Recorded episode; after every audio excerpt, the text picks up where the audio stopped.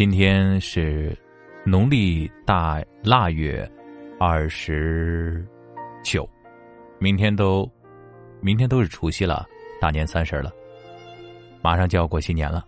嗯，新年要坚持这三件事年终岁首，嗯，我们要坚持这三件事哪三件事呢？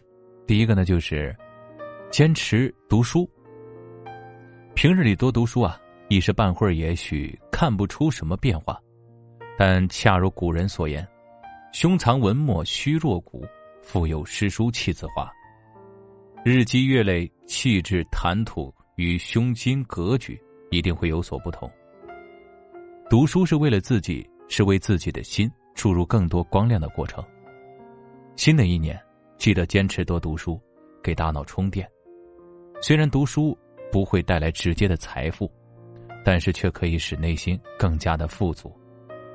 我们所读过的每一本书，都将引领我们走向更美好的明天。第二个呢，就是坚持运动。新的一年，即使再忙碌，也记得给自己留点锻炼的时间。运动或是不运动。身体状态啊，大不一样。你过的也会是两种截然不同的人生。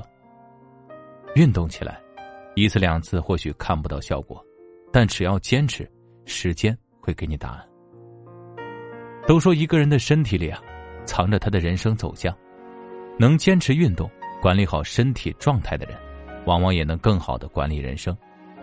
这个世界啊，正在偷偷的奖励那些坚持运动的人。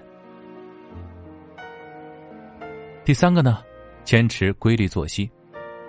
逢年过节，许多人会熬着更晚的夜，有着更加不规律的作息。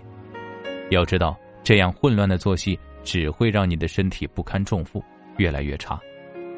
新的一年，尽可能的做到早睡早起，让作息变得规律。睡得好了，精神状态便不会太差。人生的蜕变，往往从一个微小的改变开始。新的一年。没事早点睡，给自己的生活一个改变吧。新的一年，祝你成功，也祝你幸福。未来的日子里啊，愿我们都能成为更好的自己。晚安。